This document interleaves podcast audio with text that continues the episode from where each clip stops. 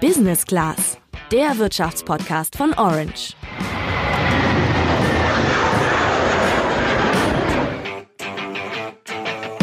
Wir haben ja in der letzten Woche erst darüber geredet, dass es momentan gar nicht so schwer ist, in Deutschland einen Job zu finden, weil über eine Million Stellen frei sind. Über eine Sache haben wir aber noch nicht wirklich viel gesprochen, nämlich über das Gehalt. Ja, und da entscheidet natürlich vor allem der Job selbst über das, was du verdienst. Aber es gibt auch noch ein paar andere Faktoren, die dein künftiges Gehalt beeinflussen könnten. Und worauf du da achten solltest, wenn du im Job eben viel verdienen möchtest, das erklären wir dir heute im Podcast. Ich bin Julian. Und ich bin Sandra.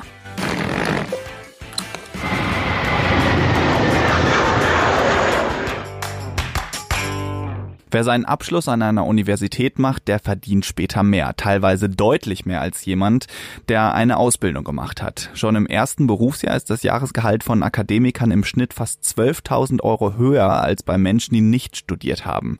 Nach 25 Jahren im Beruf ist der Unterschied dann noch viel größer. Da hat die Akademikerin am Jahresende durchschnittlich ungefähr 30.000 Euro mehr auf dem Konto als der Nicht-Akademiker. Ich kenne ja ziemlich viele Handwerker, die jetzt sofort aufspringen würden und sagen würden, aber auch der reichste Akademiker sieht arm aus, wenn es bald keine Leute mehr gibt, die ihm ein Haus bauen können oder die Haare schneiden können. Ja, stimmt, absolut, und dem würde ich auch recht geben, aber kann man es jungen Leuten wirklich verübeln, dass sie lieber an die Uni gehen wollen, wenn sie dann später mit einem dickeren Gehalt rechnen können? Ich finde, nicht wirklich. Tipp Nummer eins also, mach ein gutes Abitur und geh studieren. Ja, und da gibt's einen Job, der vermutlich so zukunftssicher ist wie kein zweiter, denn früher oder später landen wir leider alle mal dort. Die Rede ist vom Arzt. Wer Medizin oder Zahnmedizin studiert, der kann mit einem Jahresgehalt von durchschnittlich 82.000 Euro rechnen. Das harte Studium zahlt sich also aus, und zwar im wahrsten Sinne des Wortes. In keinem anderen Studienfach ist die Aussicht auf ein hohes Gehalt so gut. Aktuell werden Ärzte auch besonders in ländlichen Regionen gesucht. Wer lieber mit Zahlen und Maschinen statt mit Menschen umgeht, der ist aber auch nicht so schlecht dran. Mit einem Spitzengehalt von bis zu 75.000 Euro kann auch rechnen, wer zum Beispiel Wirtschaftsingenieurwesen, Wirtschaftsinformatik oder Mathematik studiert. Küchenhilfen, Friseure oder Kellner findet man hingegen eher am unteren Ende der Gehaltstabellen mit einem Jahreseinkommen von durchschnittlich 24.000 Euro. Unser Tipp Nummer zwei, such dir den richtigen Ort aus. Noch immer sind die Gehälter in den ostdeutschen Bundesländern nämlich deutlich niedriger als im Westen. Wer beispielsweise im Saarland im Bereich Personalwesen arbeitet, der verdient im Schnitt doppelt so viel wie jemand, der in derselben Branche in Mecklenburg-Vorpommern arbeitet. Im Ländervergleich gibt's in Hessen die besten Gehälter, was aber auch damit zusammenhängt, dass in Frankfurt sehr viele Banker arbeiten und die treiben den Schnitt natürlich ganz gut in die Höhe. Dank der starken Automobilindustrie folgt dann Baden-Württemberg mit einem Durchschnittsgehalt von 49.000 Euro auf Platz zwei. Gerade in der Region Stuttgart sind es große Unternehmen wie Porsche und Daimler, die vergleichsweise hohe Gehälter zahlen. Und da kommen wir auch zu unserem dritten Tipp, der nämlich lautet, geh zu den Großen. Sicherlich kann das ganz angenehm sein, wenn man das ganze Unternehmen kennt, weil nur 20 Leute dort arbeiten.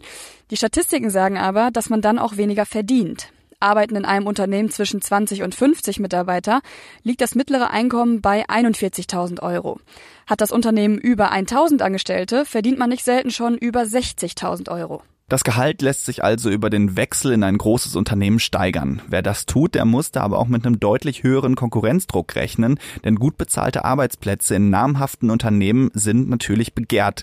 Aus dem Grund äh, dauern zum Beispiel die Bewerbungsphasen in großen Unternehmen länger und du kannst dich auf mehrere Tests und Gespräche einstellen, gerade wenn du ganz neu ins Unternehmen kommst. Wenn du dann einmal den Weg ins Unternehmen gefunden hast, dann solltest du unseren nächsten Ratschlag befolgen, der lautet, übernimm Verantwortung. Man muss keine Topmanagerin oder Konzernvorstand sein, damit sich die Position auch im Geld bemerkbar macht. Generell gilt, mit jedem Mitarbeiter mehr, über den man die Aufsicht hat, steigt auch das Gehalt. So verdienen Führungskräfte in der IT-Branche zum Beispiel rund ein Fünftel mehr als einfache Angestellte.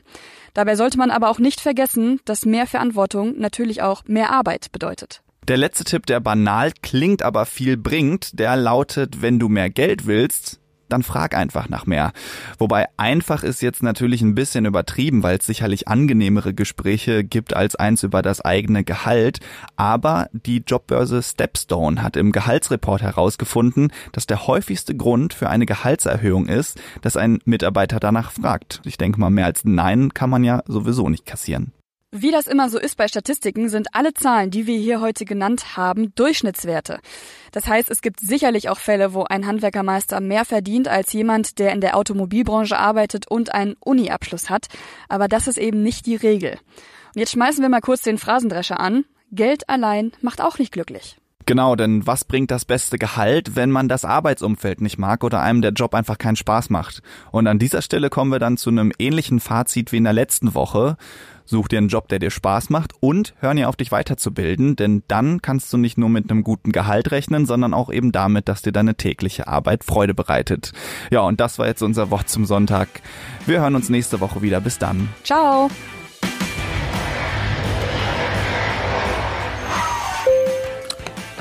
Business Class, der Wirtschaftspodcast von Orange.